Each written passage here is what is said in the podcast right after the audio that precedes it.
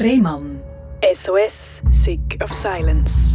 Herzlich willkommen bei SRF Virus, herzlich willkommen zu der Sendung Rehmann SOS Sick of Silence. Das ist die Sendung, wo man über Sachen redet, wo viel zu wenig darüber geredet wird. Und zwar, wie geht es mir eigentlich? Also, das wird schon jeden Tag von irgendjemandem gefragt, wie geht es dir? Ja gut, aber die Frage ist, wie geht es dir wirklich? Und wie geht es dir in der Situation, wo du gerade bist und in dem Körper, wo du gerade lebst? Und fühlst du dich benachteiligt oder bevorzugt oder wie auch immer? Ich glaube, die Frage, mit der hat sich auch Nadja immer wieder mal beschäftigt.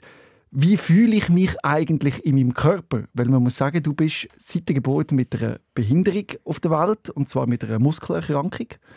Das ist, fragt man sich doch als erstes so, mit dieser Einschränkung, kann man denn überhaupt glücklich werden? Ich weiß, das klingt jetzt eigentlich schlimm, aber es gibt sicher Leute, die sich das so fragen, oder? Ja, absolut. Also ich glaube, das ist die erste Frage, die man sich so ein bisschen überlegt, wenn man sieht, ja, kann man überhaupt mit dieser extremen Einschränkung glücklich sein? Und ich kann sagen, ja, kann man. Absolut. Ähm, aber ich glaube, es ist ein weiter Weg dorthin. Es waren einige Steine auch in meinem Weg, gewesen, die ich musste und durfte aus dem Weg räumen. Aber nichtsdestotrotz, glaube ich, ist es wie eine Herausforderung oder ein schöner Weg, das halt so ein bisschen als Challenge anzunehmen. Ja, wie mache ich mich trotz dieser Behinderung halt wirklich glücklich und wie komme ich zu einem erfüllten Leben? Und mittlerweile geht es sogar darüber aus. Also du bist eine Inspiration für andere Menschen.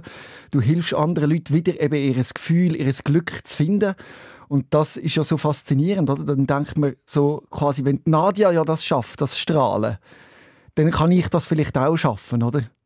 Ja, es ist immer so ein, ein Zwiespalt, nicht auf das Podest aufgestellt zu werden, dass man wie in diesem extremen Leben, dass die Leute, die dir jetzt ich sage, auf Instagram oder so followen, wie das Gefühl haben, wow, das kann ich gar nicht, das ist so utopisch. Ähm, gleich irgendwie den Menschen so ein bisschen an der Nähe zu bleiben oder, oder nicht zu fest eben so das, ja, das Unmögliche zu machen oder, oder zu veranschaulichen, dass ich wie gleich den Menschen wie eben einen Weg zeigen dass es eben möglich ist, dass die Menschen nicht das Gefühl haben, wow, das schafft jetzt Nadia, aber das ist ein Einzelfall. Mhm. Sondern wirklich so probieren, die Sachen, die ich mache, halt wirklich zu inspirieren, dass das eigentlich jeder könnte. Und das ist eben so grundsätzlich die Frage, wie viel ist angeboren, weißt du, so, der Wille zum Kämpfen und mehr Welle erreichen. Und andere Leute können das wie nicht, oder? Und die werden dann schon fast eifersüchtig und sagen, ja, Nadia kann das, irgendwie wird die glücklich, aber egal was ich mache, ich erreiche das einfach nie. Absolut, ich glaube, das geht aber jedem so. Also ich glaube, da kann man weg vom Fokus kommen, ob mit oder ohne Behinderung. Ich meine, es gibt Leute, die schaffen einfach eine mega Karriere und die sind halt bissig und gehen durchs Leben und haben so ein bisschen wie kein gefühltes Hindernis. Und andere ja, haben halt so ein bisschen ihr Leben, ich sage jetzt vielleicht mehr in einer Opferhaltung, wo man das Gefühl wow, das Leben ist so schwierig und so hart und alles ist immer so gegen mich. Ich sage aber, es, es geht ja nicht um eine Behinderung grundsätzlich, sondern es geht um einen Willen, den der Mensch hat und ich glaube, es geht sogar darüber hinaus, weil man sagt immer, ja, wenn ich jetzt einfach etwas will, ist es mit dem gemacht. So einfach ist es natürlich nicht. Ich glaube, es geht wirklich um unser Denken. Mhm. Wenn ich immer das Gefühl habe, ja, es ist mega schwierig mit einer Behinderung und das Leben will mich blöd gesagt bestrafen, ja, dann wird es sich so, so anfühlen. Aber wenn ich es halt wie die Medaille kehren und wie nicht das Gefühl habe, das Leben will mich bestrafen, sondern es ist eine Chance, dann sehe ich halt die Möglichkeit und nicht immer nur ein Hindernis. Mhm. Und ich glaube, so habe ich ein angefangen zu denken, dass, mhm. dass wie das Leben ja, wie ein Spiel ist. Also mhm. ich habe jetzt vielleicht ein bisschen schlechtere Karten beim UNO bekommen oder bei einem Poker bekommen, aber ich gehe gleich den Weg, wo ich sage, hey, irgendwie auf, auf eine Art, wo ich halt gleich gewinnen. Mhm. Und wenn ich spiele, schieße ich ja nicht Karten her, wenn ich sehe, oh, jetzt habe ich nur, keine Ahnung, kein Flash oder Royal Flash ja. oder was auch immer. Das schieße ich ja nicht her, sondern probiere irgendeine Strategie herauszufinden, um halt gleich zu gewinnen. Es gibt auch Leute, die anschmeißen, oder? Die, die nicht mehr anders können, oder? Und die eben nicht können austreten aus dieser Opferrolle, wo man dir ja wahrscheinlich auf den ersten Blick so zuschiebt. Und mich nimmt Wunder, ist das von dir ein bewusster Entscheid jeden Tag, ich tritt jetzt aus dieser Rolle raus und gebe Gas? Oder ist das wie angeboren? Du kannst gar nicht anders, weil das so ein intrinsischer Antrieb von dir ist, einfach zu gewinnen, wie du es nennst. Mm, Nein, ich glaube schon, das ist immer wieder eine neue Entscheidung. Also ich, ich kann nicht einfach so den inneren Ansporn immer können. Klar habe ich auch in meinem Leben Situationen, wo ich mich wie hinterfrage, ja, gehe ich jetzt den Weg? Also jetzt im Moment ist es für mich auch nicht so einfach. Wir haben in unserer Beziehung mit meinem Partner, wo ich jetzt seit fünf Jahren zusammen bin, habe ich eigentlich ursprünglich mal beschlossen, eine Polyamorie einzugehen, also dass ich nicht monogam leben mit meinem Partner und das setzt mich natürlich jetzt vor neuen Herausforderungen. Auch ich habe Verlustängste, auch ich habe meine Sachen, die jetzt kommen, wo, wo ich einfach sagen kann, okay, ich gehe einfach weg und mache es halt so wie jeder andere und gehe halt so in die Opferrolle. Aber das ist jetzt wie auch ein bewusster Entscheid gewesen, zu sagen, nein, ich probiere es, ich, ich will den Weg gehen und ich, ich entscheide mich aber bewusst nicht für die Opferrolle, sondern ich meine, jeder andere würde sagen, ja, hey, du bist im Rollstuhl, du hast eine coole Beziehung, jetzt setzt sich das nicht auf das Spiel, für blöd gesagt noch mehr. Aber es ist wirklich jeden Tag, äh, ich nenne es nicht gerne Kampf, aber eine, bewusste Entscheidung, zu sagen, hey, was will ich? Ist es jetzt das gewesen? und ich bin einfach jetzt, okay, jetzt habe ich ein Haus und eine Beziehung und eigentlich ist ja alles toll. Oder will ich halt wirklich mehr? Und mein Ziel ist absolut mehr. Ich will noch reisen, ich will Menschen inspirieren, ich will Menschen dazu zu inspirieren, versuchen, dass sie aber nicht mit dem weniger zufrieden sind, sondern dass sie wirklich jeden Tag sich bewusst entscheiden, in die Fülle zu kommen, das Glück zu finden und eben nicht immer in die Opferrolle zu gehen. Und so gehe ich auch durch mein Leben. Und was hilft dir da dabei? Was sind deine Skills? Ich glaube, der einfachste Tipp, den ich kann geben kann, ist wirklich einfach immer nach der Kehrseite der Medaille zu suchen. Oder wir sehen, wenn wir uns in einer Situation befinden, meistens eine Seite. Also keine Ahnung, ich sage jetzt als Beispiel, ähm, ich bin in einem schwierigen Job und meine Chefin ist mega unfair zu mir. Dann kann ich halt mehr fühlen als, ja, jetzt ist es mega schlimm und die will etwas Schlechtes von mir. Oder ich kann halt die Kehrseite der Medaille anschauen und sagen, ja, okay, was könnte ich aus dieser Situation lernen? Gibt mir jetzt das etwas, wo ich zukünftig kann an die Situation denken und denken, okay, durch meine Chefin habe ich dann gelernt, meinen eigenen Willen zu entwickeln. Ich habe gelernt, zu sagen, was ich will. Ich habe gelernt, meine Bedürfnisse zu leben.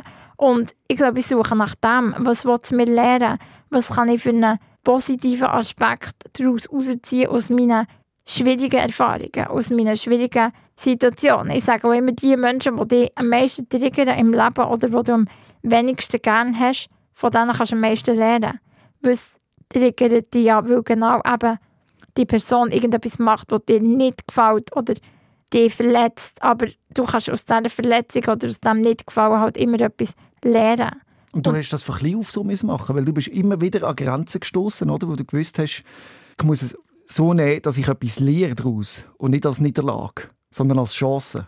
Sehe ich das richtig? Absolut. Ich glaube, das hat schon in der Kindheit angefangen. Oder ich, ich können sagen, ja, ich bin ein armes Mädchen, alle anderen können Velo fahren und ich nicht. Ähm, alle anderen können shooten in, der Pause und ich halt nicht. Und das, was ich dann gemacht habe, ist mir irgendeinen Weg gefunden oder zweckgelegt, wo ich halt auch können shooten Dann haben wir mir halt irgendwie am Rollstuhl vorne eine Kaue hergebastelt, wo ich irgendwie können im Tor stehen Oder irgend, halt, es ist immer ein Weg. Und jetzt im Nachhinein muss ich auch sagen, ich meine, ich habe auch Mobbing erlebt in meiner Schulzeit, wo ich dann auch musste sagen, es hat mich stärker gemacht. Klar war es in diesem Moment nicht geil. Gewesen. Und ich bin mega durch, durch viele Phasen im Leben, wo, wo ich nicht kann sagen kann, wo es war einfach noch immer pink und rosa. Gewesen. Aber es hat mich zu dem gemacht, was ich heute bin. Und ich glaube, so schaue ich das Leben an, dass eben alles irgendwie ohne Chance birgt und nicht nur ein Kampf.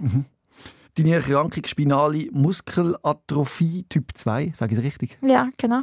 Wie muss man sich das vorstellen, wenn man jetzt nur zulässt? Was hast du für Einschränkungen im Alltag?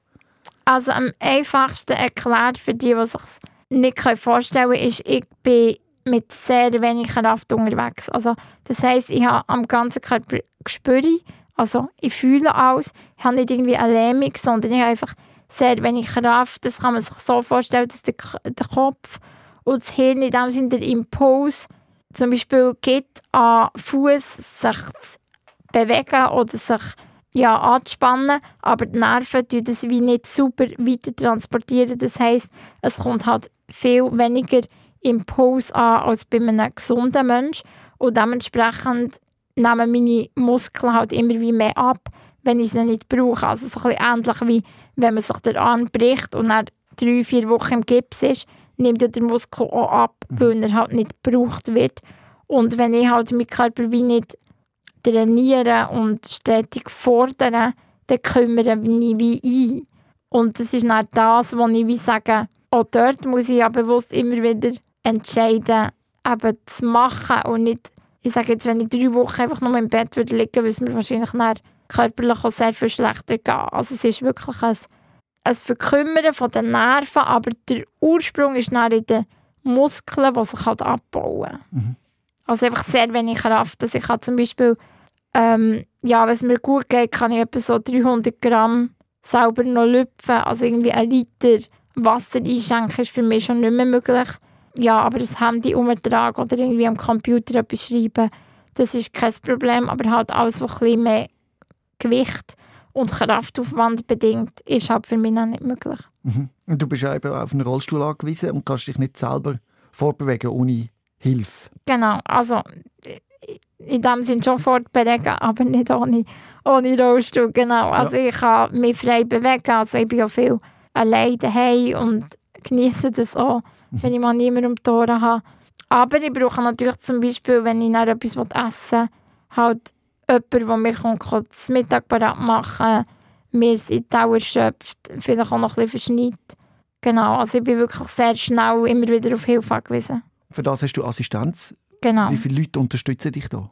Im Moment ist es ein Team von zwölf Frauen und einem Mann. Ja. Also 13 Personen. Wie schafft man das, dass man so viel Unterstützer findet? Also ich sage jetzt, Gegebenheiten vom Staat ja. sind gegeben, ähm, dass es eigentlich jeder könnte, auf dem Papier, sage ich jetzt mal. Ähm, es ist aber so, dass es nicht ganz so ohne ist. Also man muss sich so ein bisschen vorstellen, ich führe ein grosses Unternehmen mit zwölf also 13 Assistenten und Assistentinnen. Und dementsprechend bin ich zum Manager. Also ich, ich muss Ferienplanung organisieren, ich muss meine Planung organisieren, ich muss Löhne machen, ich muss Versicherungen machen. Halt die ganze Bandbreite von der Führung von einer Unternehmung, dass ich kann selbstbestimmt leben kann. Mhm. Und klar ist es eine Möglichkeit, dass ich, wie ich sage, ja, ich würde in ein Heim gehen, dann bin ich halt fremd betreut. Ähm, dort habe ich dann nicht die Möglichkeit zu sagen, wer mich pflegt, wer ja. mir sympathisch ist, mit wem sie mir ja, auch nackt zeigen Es sind halt mhm. so kleine Details, die dann dazukommen. Also tendenziell ist es möglich, dass jeder Mensch, der IV bezieht und hilflose Entschädigung hat, das kann beantragen, aber es ist halt immer das grosse Aber von der ganzen Administration und auch die Leute finden, ist eine sehr grosse Herausforderung.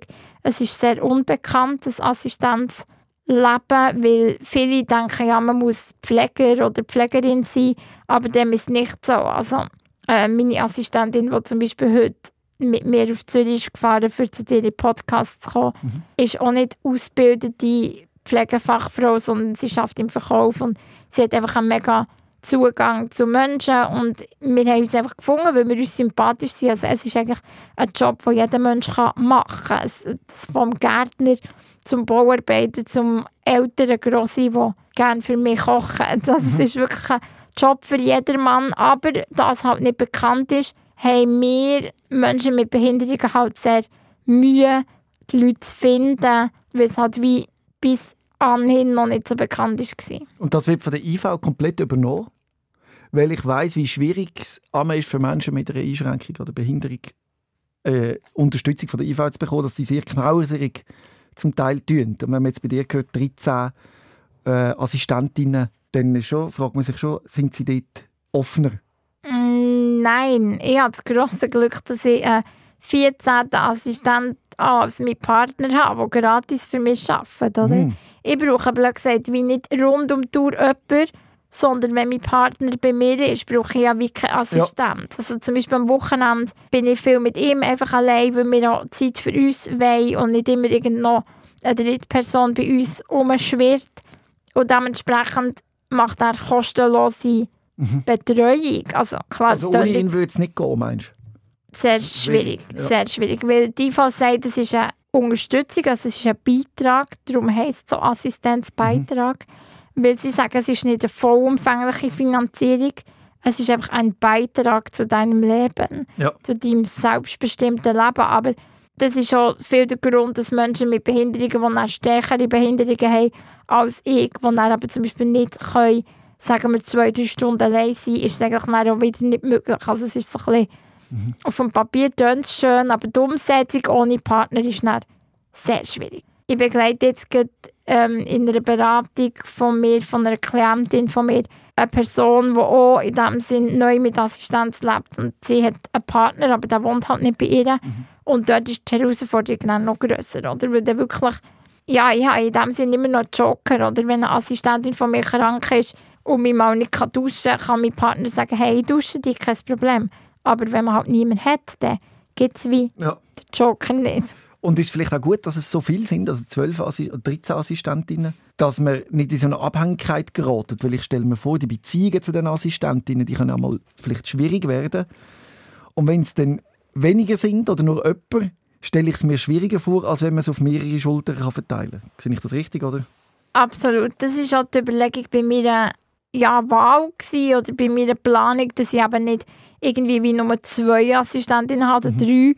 Weil wenn eine krank ist, müssen ja nicht die zwei anderen wie das Pensum vor dritten tragen. Und wenn ich halt zwölf oder 13 Assistentinnen habe, die sagen wir vielleicht 20 Prozent arbeiten, dann sind sie ja nur 20 Prozent krank, wenn sie mal krank sind. Und es verteilt sich halt auf mehr Schultern, wie du richtig sagst. Deine Lebenserwartung ist eigentlich weit überschritten, oder? Äh, Menschen mit deiner Erkrankung werden dann nicht so alt, wie du es normalerweise wirst. Ist das richtig? Nein, also es ist, man kann es in dem Sinne nicht so sagen, dass man mit 20 stirbt, aber es ist, wir haben sehr viele Hürden, die natürlich sehr gefährlich für uns sind, jetzt zum Beispiel wie Lungenentzündung oder Krankheiten, ist halt schon so, dass man bei uns sagt, dass es gefährlicher kann sein kann, wenn ich zum Beispiel keine Kraft habe zum Abhusten, habe ich natürlich mit einer Lungenentzündung viel mehr zu arbeiten, als jetzt zum Beispiel du. Und ich habe auch durchaus schon zwei, drei Sachen in meinem Leben überlebt, kann man wirklich sagen, die sehr brenzlig waren. Eben mit Lungenentzündung ist immer so ein bisschen eine, Sache. Du hast von so einer Nahtoderfahrung geredet im Jahr 2000. Genau. Was ist dort genau passi passiert? Ähm, das war eben genau so ein Fall, gewesen, wo ich mit einem schweren Infekt im Spital gelegen und hatte dann, ähm, ja, so schlechte Werte, gehabt, dass eigentlich ein Lungenflügel gar nicht mehr beatmet war. Also ich habe, glaube irgendwie noch 20% geschnauft. Also wirklich eigentlich am Rande des Nichts mehr. Und dementsprechend ist mein Körper auch immer schwächer geworden. Ich habe nicht mehr mögen körperlich und mein Arzt hat eigentlich mir dann schon gesagt, ja, die Überlebenschance ist halt mega gering. Also meine Eltern haben eigentlich schon fast ein bisschen die Beerdigung organisiert. So ein bisschen. Ähm, und dann hatte ich effektiv auch ein, zwei Mal wirklich den Fall, gehabt, wo ich eigentlich förmlich erstickt bin, weil ich wirklich nicht mehr zu Sauerstoff bekommen und bin dann, dann wirklich auch so, ja, eigentlich gestorben in dem Moment, weil mein Herz hat aufgehört zu schlagen. Und habe dann eben die berühmt-berüchtigte Nahtoderfahrung gehabt, wo sie mich dann wirklich zurückholen mussten. Und das war vielleicht auch so ein bisschen der Game Changer in meinem Leben, wo ich wirklich wie mehr mit dem ganzen Bewusst- und Unterbewusstsein fürs Leben habe entschieden. Weil klar ist in dieser Nahtoderfahrung, es wird halt, man muss sich wirklich so vorstellen, man liegt im Bett, es ist echt nur noch Qual und man hat Schmerzen und man kann nicht mehr. Und dann im Moment, wo man wie stirbt, ist halt alles wie Licht und man hat keine Schmerzen mehr. Man ist einfach befreit von dem ganzen Leid. Und gleich hatte ich ja irgendwie unterbewusst den Ruf, gehabt, das war es jetzt noch nicht. Gewesen. Also hat mir irgendetwas wieder zurückgeholt, dass ich wieder bin und nochmal in das Spiel habe einsteigen sage ich jetzt. Also, Also ist das von dir auch eine Mitentscheidung gewesen, hast du das Gefühl, dass du nochmal kommen Oder hat man dich zurückgeholt? ich bin überzeugt, dass wenn ich nicht mehr hätte kommen, hätte sie es so nicht mehr geschafft. Also Ja. ich, ich, ich bin halt sehr fest auch ein in der Spiritualität daheim, wo ich muss sagen, wenn ein Geist will, gehen, dann geht er. Dann können wir Menschen die Unge noch so reanimieren und ja, mit unserer Schulmedizin da dagegen halten. Ich glaube, wenn ich dann hätte wollen und müssen sterben, dann wäre ich gegangen. Aber ich habe halt wie, meine Seele hat nochmal kommen. Und da bin ich jetzt. Dein Bruder, der hat müssen sterben mit 18, er hat die gleiche Erkrankung gehabt wie du. genau, richtig, ja.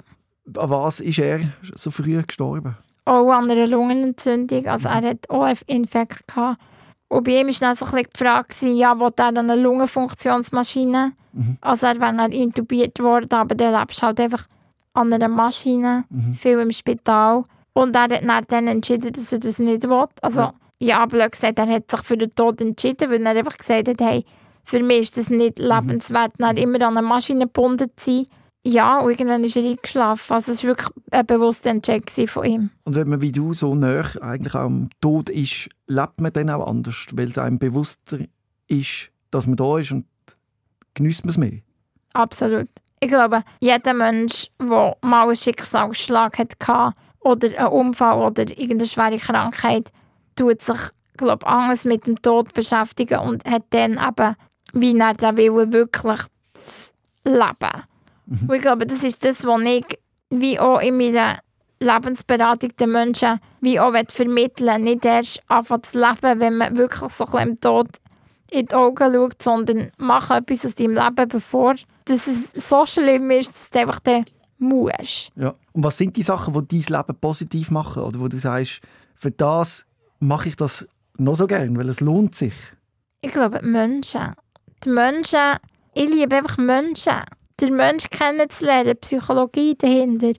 Ähm, dass, dass man einen Menschen kann inspirieren kann. Ich komme immer wie mehr halt wie weg von der Materie, weil ich meine, klar, macht mich vielleicht ein schönes Kleid glücklich, aber wenn doch du Menschen um dich herum hast, die dich schätzen, die, die dich mitnehmen und wo du kannst Erlebnisse teilen ich glaube, das wird das sein, was mich im Sterbebett wird begleiten. Meine Menschen, die ich gerne habe, meine Erlebnisse, die ich mit diesen Menschen hatte und nicht irgendein ein schickes Auto oder Ja. was auch immer ich jemals besitzen werde. Und das ist ja auch etwas, als Mensch mit einer Behinderung einen Partner zu finden, wo man eben so einen Moment teilen kann. Das ist für viele ein grosses Thema. Du hast das Glück gehabt, oder ich weiß nicht, ob das der richtige Ausdruck ist, dass du jemanden gefunden hast. Eine erste Beziehung. Hast du immer daran geglaubt, dass es so möglich wird sein oder kann sein? Oder wie hast du das erlebt, deine erste Beziehung? Also immer daran geglaubt, würde ich, würde ich sagen, nein, habe ich nicht, weil ich habe natürlich auch als Teenager meine Phase gehabt. Ich bin dann so ein bisschen in der Gothic-Szene verfallen. Alles ist schwarz und grau und traurig und sowieso scheiße gewesen. Und ich glaube, instinktiv habe ich auch gedacht, hey, ich bin so nicht perfekt, ich bin so nicht schön, also schön natürlich schon, aber ich entspreche so nicht dem Idealbild, dass ich muss sagen, ja, wer will mich? Werde ich überhaupt mal einen Partner finden? Und auch dort habe ich natürlich mich bewusst dazu entschieden, hey, ich schaue auf mich, ich lasse mich nicht versiffen und laufe mit fettigen Haaren um, sondern lebe mein Leben und probiere eben auch dort wieder das Beste daraus zu machen. Und ich, habe, ich kann wirklich sagen, ja, es ist so ein bisschen Glück, weil eben, jetzt meine gute Freundin von letzt hat mir gesagt, oh Nadja, du bist echt schon crazy. Ich als normaler Mensch, wo sie ist eine bildhübsche Frau, findet keinen Partner und hat mega Probleme und dann sagt sie mir, ja, du willst gescheiter einen Partner für mich suchen als einen zweiten für dich. Und dann sagt man einfach, also es ist schon irgendwie, Also es ist Gefühl, eben der, möglich. der Mensch ist mehr als dein Körper. Also das, was du ausstrahlst und bist, hat nichts mit deinen körperlichen Voraussetzungen, Voraussetzungen zu tun. Oder nicht so viel. Absolut. Ich glaube, also ich glaube, das kennt ja jeder von uns. Du siehst einen Menschen, der eigentlich mega am Idealbild, am Idealbild entspricht, wo er wie tot ist innerlich. Sie haben zwar eine mega schöne Hülle bekommen, haben eigentlich alle Chancen und Gegebenheiten vom Leben. Sie, sie leben gut, sie haben ein erfülltes Leben, aber sie sind halt nicht glücklich. Und ich glaube, Für, kann, den- für den ersten Eindruck macht es wahrscheinlich schon etwas, oder? Die Attraktivität von einem Menschen, wo man sieht, dass erst und denkt, ah, die finde ich jetzt noch heiß oder wie ja, natürlich. Aber das verändert sich ja auch. Ich kenne es selber in meinen Beziehungen, dass ich irgendwann meine Partnerin gar nicht mehr sehe. Also, dass ich wie muss Abstand nehmen und sagen, ah, die sieht ja noch, so sieht sie ja aus. Genau. Weil das verliert es. Irgendwann ist nur noch der, der Mensch oder die Persönlichkeit im Vordergrund.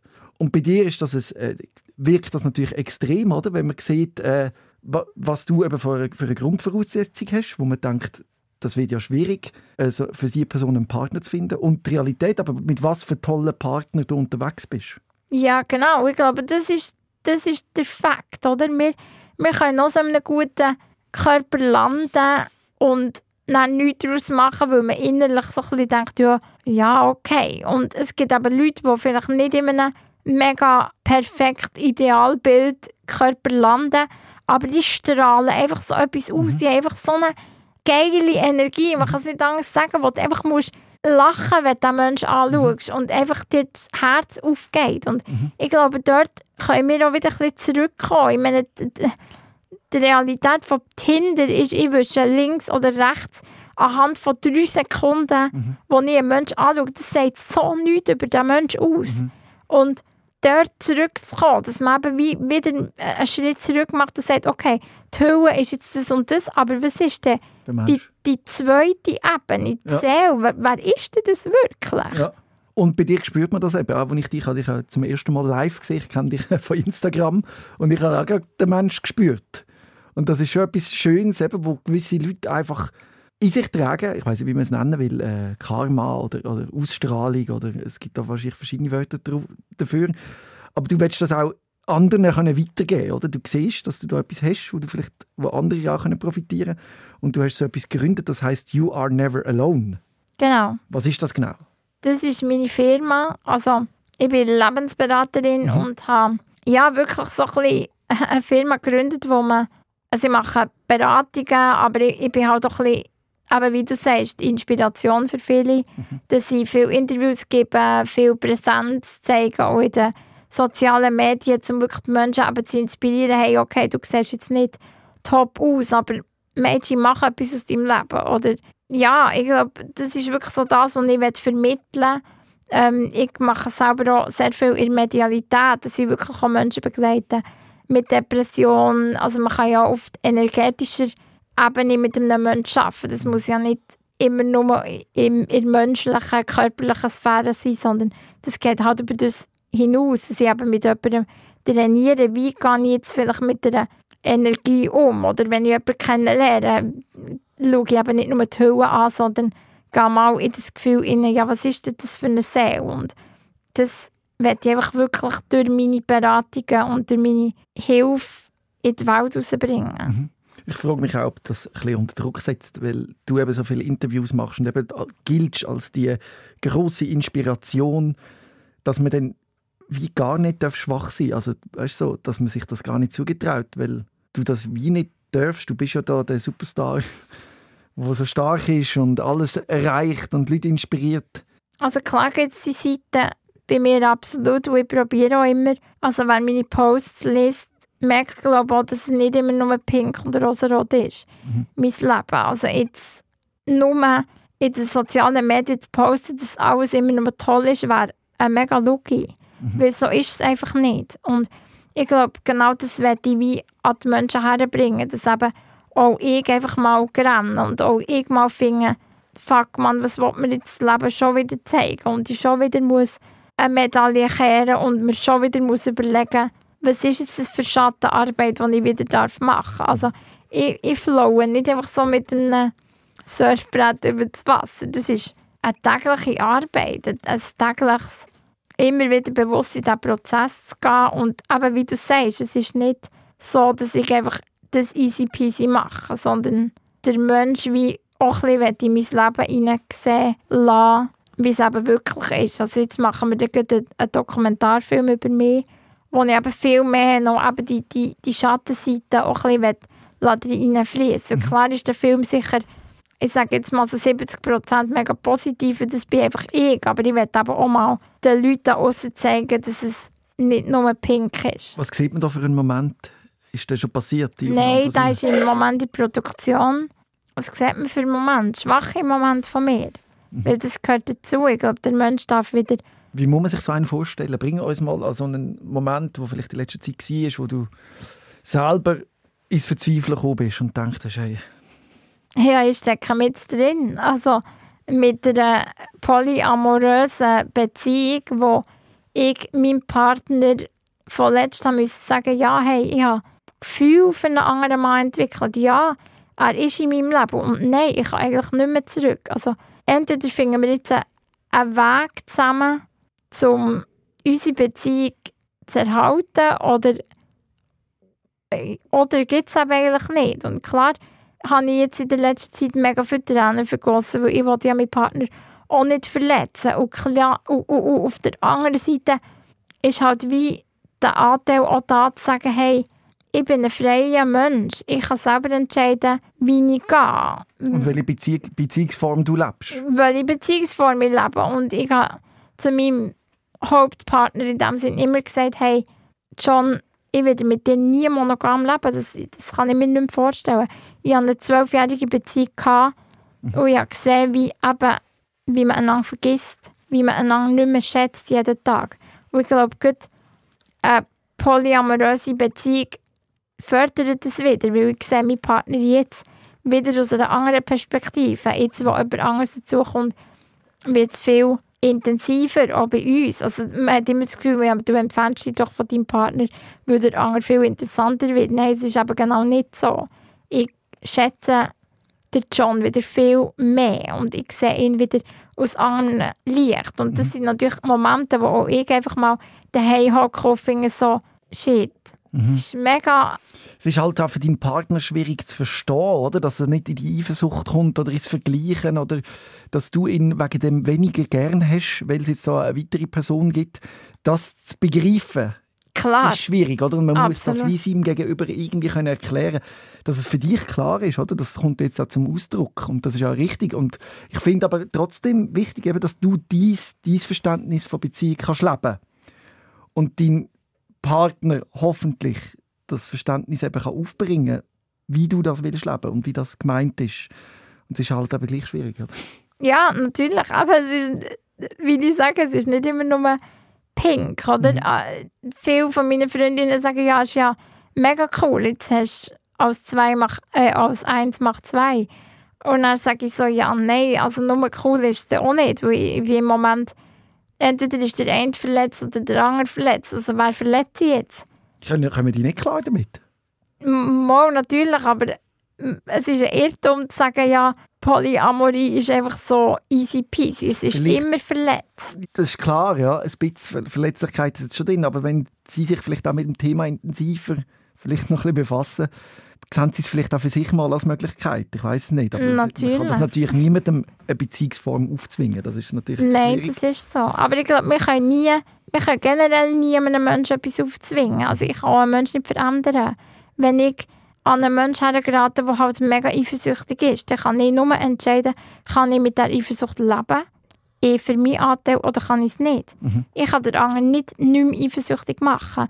Und so ist es halt immer im Leben. Entweder kann er mit dem gehen und wir finden zusammen einen Weg, oder er kann es nicht. Aber man kann Menschen nicht dazu zwingen. Ich kann nur immer für mein Leben entscheiden, was ich als wichtig und sinnvoll erachte. Und das, das, das zeigt ja wieder, dass du das eben in den Vordergrund stellst.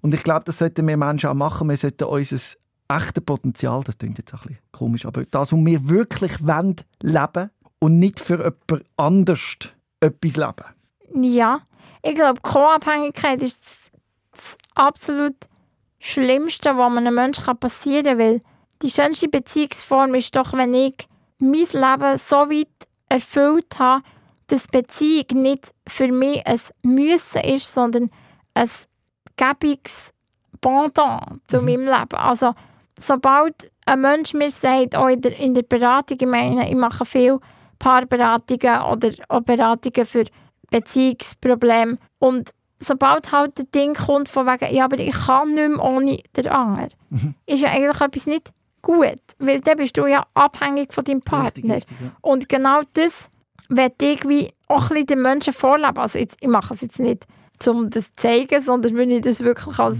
sinnvoll erachte. Soll jetzt vielleicht auch ein bisschen nicht so tönen, dass ich das alles nur für die sozialen Medien mache.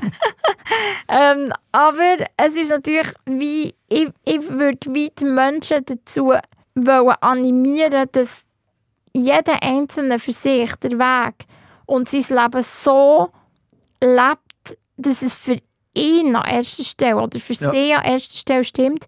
Und wenn eine Beziehung als Bonus dazu kommt, dann redet man von Selbstliebe. Weil sobald man jemanden braucht, zum glücklich zu sein, aber sobald man jemanden nicht kann verlassen, weil es einem kaputt macht, ist es eigentlich eine Abhängigkeit. Und Ja. ich meine, dann wird es richtig schwierig, weil dann mache ich ja, ich sage jetzt, ich gehe vielleicht lieber in den Ausgang als mein Partner und wenn ich dann wegen meinem Partner nicht in den Ausgang gehe, weil ich ihn verletze, gehe ich ja lieber seinen Weg als meinen Weg. Und, das dort finde ist schlecht. so stark, dass das vor dir kommt, weil Abhängigkeit in deinem Leben ja ein grosses Thema ist, weil du ja vieles nicht allein kannst. Du brauchst ja zum Teil andere Leute und willst vielleicht, wenn wir es jetzt übertreiben, sogar sterben, ohne dass du von dir jemand hilft, oder? Das heißt, in dem, du, du brauchst eine gewisse Abhängigkeit theoretisch, aber dass du trotzdem eben nicht in dieser Rolle bist, sondern ganz klar sagst, wer bin ich, was sind meine Bedürfnisse, das beeindruckt mich gerade. Ja, oder eben genau wegen dem, Genau, würde ich sagen. sein, oder? ja. Ich glaube, es ist der Bereich, wo ich wie selbstbestimmt kann leben kann.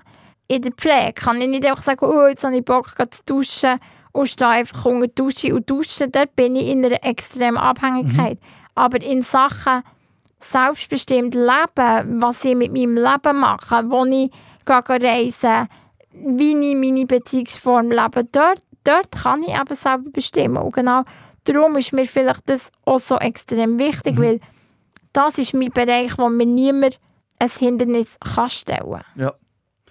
Ich finde es spannend, dass du eben von Polyamorie redest, dass du das in, dein Leben, in deinem Leben willst jetzt äh, praktizieren und gleichzeitig planst du eine Hochzeit. das Jahr. Ist das richtig? Ich Ist nicht- für viele ist das das absolut nicht, nicht, äh, nachvollziehbar. Ja, das ist so. Also macht er dann die dritte Hochzeit, oder? Äh, Nein, das wäre jetzt, glaube ich, ein bisschen sehr Also crazy. ich fände es noch cool. ich fände es eigentlich noch eine schöne Idee. Also, wenn es zu dem kommt, lade ich das SRF ein. Ist Sehr gut. gut, ja. Also ich komme dann zu, zu einer, so einer Dreier-Hochzeit. Ja, nein, ich glaube, da wäre mein Partner nicht so erpicht. Nein, ähm, ich glaube, das können sich viele Menschen nicht vorstellen, aber für mich ist der klare Weg mit meinem Partner. Ob jetzt ein zweiter Partner dazukommt, rüttelt nicht an dem System, dass sie den John heiraten. Also, ich vergleiche es immer ein so, wenn eine Mutter ein Kind hat, hat sie das Kind 100% gern. Wenn ein zweites Kind dazukommt, hat die Mutter nicht das erste Kind weniger gern. Es kommt einfach ein zweites dazu. Und ein Mensch kann, glaube ich, mehrere Menschen lieben. Also Ja. ich habe verschiedene Freundinnen. Und wenn ich jetzt Freundin A habe, kann ich ja nicht Freundin B nicht mehr haben, weil A da ist. Also es ist so ein bisschen sehr plakativ geredet. Aber eine Hochzeit ist für mich eine Hochzeit, wenn ich den John will. Ob jemand anderes dann noch dazukommt, ist für mich klar, dass ich den John wieder heirate. Und es ist ja so, wenn man dich eben so hört zu reden, es macht gleichzeitig auch Mut, weil du planst auch eine Weltreise. Und wenn man das so hört, eben polyamoröser Lebensstil, äh, sagen wir polyamoröser Lebensstil, glaub. Ja, ich glaube, so. das... Polyamorie. Sagt jeder Lebens- ein bisschen. Genau. äh, eine Hochzeit planen, eine Weltreise planen, das ist ja... Viele Menschen, vor allem Menschen mit Behinderung, erlauben sich wie das nicht. Die könnten sich das gar nicht vorstellen, dass es möglich ist. Dass man sich gar nicht getraut. Aber ich glaube, die Einschränkungen machen wir uns ja. Ich mache ja mir die Einschränkung, dass ich die Gedanken oder die Idee habe, dass ich mit einer Behinderung nicht auf Weltreise kann. Das ist ja meine Einschränkung in meinem Kopf. Und es gibt so viele Menschen, die nicht begleiten, die sagen, ja, ich würde so gerne, aber ich muss ja arbeiten und ich muss Geld verdienen. Nein, es gibt immer andere Lösungen. Ich meine, das ist einfach das alte System, dass wir alle 100% gehen arbeiten und das Gefühl haben, ohne das Arbeiten verhungere ich, wenn ich zu wenig Geld habe. Ich glaube, dort sind wir daraus herausgewachsen und ich hoffe auch, dass die zukünftige Welt das nicht mehr so strikt wie wir durchhalten oder durchziehen, dass man einfach von acht bis fünf immer arbeiten, fünf Tage in der Woche, für seinen Lebensunterhalt zu äh, verdienen, sondern dass man eben in eine Fülle kommt, wo einem das Leben leicht geht. Also ich meine, ich arbeite, seit ich nicht mehr in einer Festanstellung Anstellung bin, sondern frei beruflich bin, viel weniger, aber habe viel ein erfülltes Leben. Mhm. Klar, ich habe jetzt nicht das Geld, um mir die Woche irgendwie pff, zu essen und eine Weltreise zu machen und weiss doch nicht was. Aber ich lege halt meine Prioritäten ein bisschen anders im Leben. Und bin vielleicht ein bisschen mehr im Verzicht, aber dafür habe ich eine andere Fülle in meinem Leben, dass ich eben nicht immer muss arbeiten muss. Also du sagst, es ist nie zu spät zum Umdenken. Also Nein, jetzt absolut. kannst du an einem Punkt sein, wo du sagen, das Müssen muss gar nicht sein. Man kann Sachen aufbrechen, anders machen. Absolut. Und ich glaube, unsere Generation, also die Generation nach mir, zeigt es halt mega schön auf. Ich meine, es gibt Leute, die im Moment mit Influencern Geld verdienen.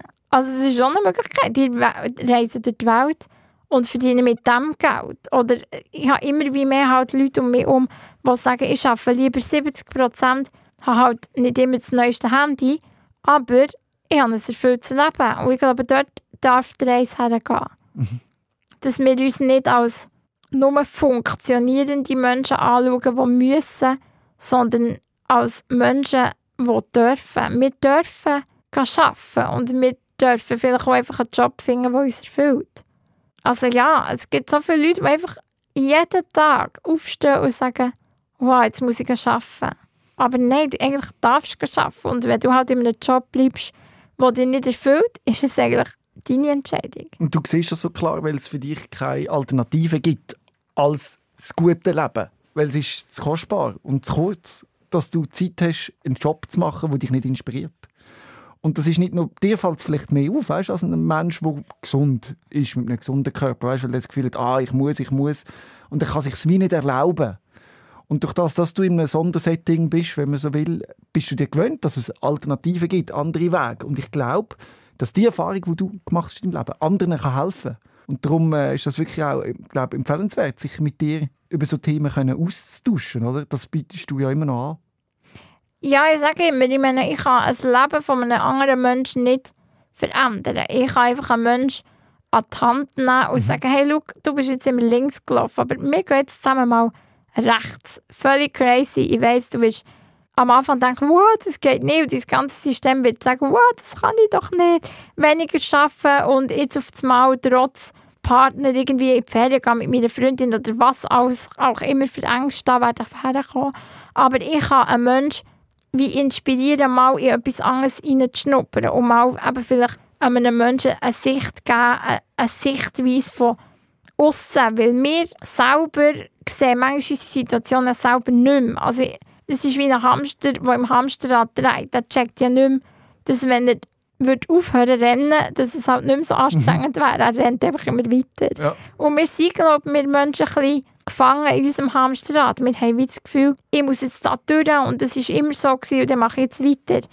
Und ich begleite vielleicht eben die Ratten, das ist Ja. jetzt mega böse, aber Die Hamster. die Hamster oder die Ratten einfach so ein bisschen aus dem Hamsterrad und sagen dann mal, hey, chill doch mal Mhm. neben deinem Rad und tu doch mal schauen, dass jemand anderes das Hamsterrad dreht und nicht immer du. Und du willst das noch weitermachen, oder? Du willst noch ganz vielen Menschen eben in die Richtung helfen. Äh, hast du auch schon so grosse Veränderungen gesehen, wirklich bei Leuten, die du beraten hast? Ja, also jetzt gerade das Wochenende war ein mega schönes Erlebnis. Gewesen. Ich war im Ausgang und dann hat mich jemand angesprochen und gesagt, wow, ich schaue im Fall jeden Tag deine Posts und es inspiriert mich mega. Und immer, wenn es mir schlecht geht, gehe ich einfach auf dein Instagram und schaue mir die an. Und, und das ist echt für mich, du bist, sie hat mir dann so gesagt, du bist mein Lebenselixier. und es war so herzig. gewesen. Und ich glaube, ich werde noch viel mehr Menschen können inspirieren, einfach wirklich ihr Leben ins Hang, in die Hand zu nehmen. Eben nicht Karten anzuschauen und zu sagen, oh, ist eh scheiße abzulegen und zu gehen und aufzugeben, sondern eben schauen, hey, okay, ja, jetzt vielleicht nicht die geilsten Karten, aber was mache ich jetzt daraus? Und mein Ziel ist wirklich, Millionen von Menschen können zu erreichen, dass ich wirklich an, ja, an Events vielleicht als Speaker oder Speakerin mit Gendern muss ich mich noch ein bisschen Das kommt mir ähnlich. Aber du bist jetzt eine grosse Speakerin hier in dem Podcast. Ich weiß gar nicht, hast du alles können sagen, was dir wichtig war? Ja, ich glaube, der Aspekt, dass wenn ein Zuhörer oder eine Zuhörerin jetzt gerade im Moment so das Gefühl hat, hey, wow, das kann ja mich auch betreffen. Und ich meine, es kann, egal ob das Beziehung oder Lebensform oder Beruf oder Erfüllung oder Reisen, egal was. Ich glaube, wir haben alle in uns so eine Stimme, die sagt, hey, ist es das wirklich? Bin ich wirklich erfüllt? Ich glaube, dort einfach mal reinlassen und sagen, ist heute vielleicht der Moment, wo ich es wirklich einfach mal angehe. Also das, was man wirklich will. Genau. Wo, was bringt mein Herz zum Singen? Oder wo, wo, wo ist das Gefühl, was habe ich schon lange mal machen Ja, genau. Es ist, glaube ich, so ein Unterschied. Wir lassen, glaube ich, viel zu viel auf den Kopf. Wir lassen auf den Verstand. Ja, okay, mit unsere Finanzen zusammenrechnen und geht das und das kann ich doch nicht. Und ich sage immer, wenn man sagt, man sollte doch nicht. Ich sage immer den Kunden, du bist nicht mehr.